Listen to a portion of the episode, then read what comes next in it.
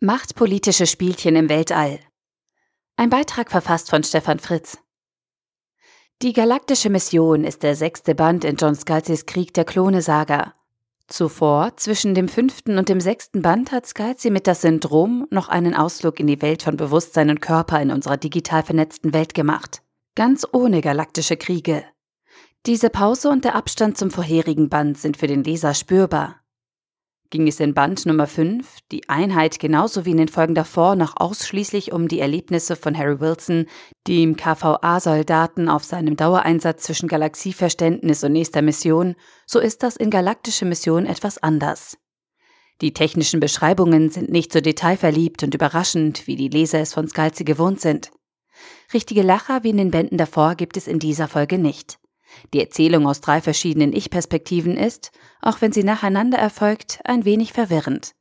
Dafür gibt es schier endlose Politik-Logikketten, die an der einen oder anderen Seite anmuten wie House of Cards, nur eben im Weltall und mit richtig bösen Alienbuben.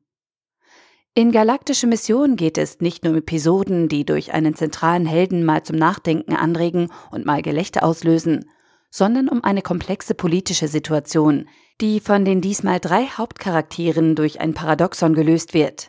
Dabei wird nicht nur die Rettung der Erde thematisiert, sondern auch die Transformation des Machtkonzeptes der menschlichen Rasse.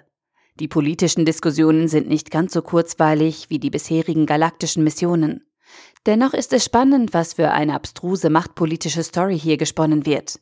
Das Thema des vom körperlichen entkoppelten Bewusstseins taucht in einer neuen Abwandlung als Geist im Tank wieder auf und scheint Scalzi zu beschäftigen. Man muss galaktische Mission nicht unbedingt lesen, aber wer die Bände davor verschlungen hat, hat eh keine andere Wahl, weil er oder sie wissen will, wie es weitergeht. Das Buch ist sicherlich keine Empfehlung für Neueinsteiger, aber durchaus ein Muss für alle Scalzi-Fans.